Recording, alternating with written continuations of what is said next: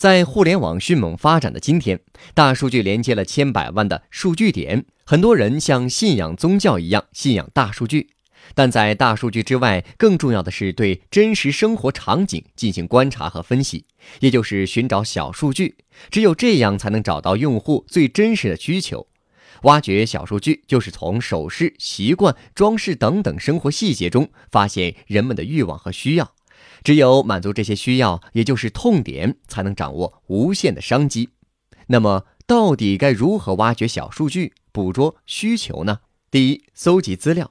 想了解某一地区人们的习惯，当地的调研必不可少。可以找几类人获得信息：一个是文化观察者，比如初到此地的新人，问他们的印象；或者当地最基层的人，比如理发师、酒保、邮递员。他们不光会告诉你事情的详情，还会告诉你他们亲朋好友的情况。我们要尽可能从更多的信源中获得不同的观点。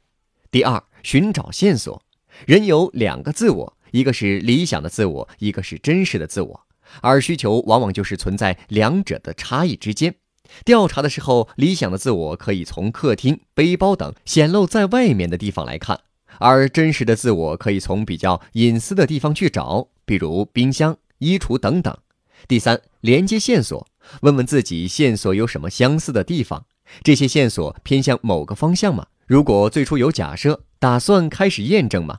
第四，关联，寻找顾客行为上的转变，从中可以看到一些隐藏的信息，可以表现切入点的事件包括结交新朋友、得到或失去伴侣、送孩子上大学，以及所有人生中的里程碑或者职业转换。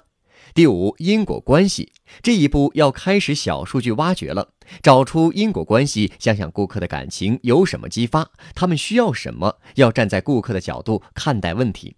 第六，补偿，验证完因果关系，就该提取欲望了，要思考人们还有什么欲望没被满足，满足欲望的最佳方式是什么。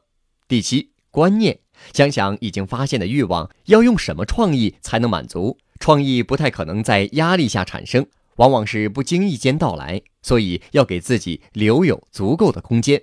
获取更多创业干货，请关注微信公众号“野马创社”。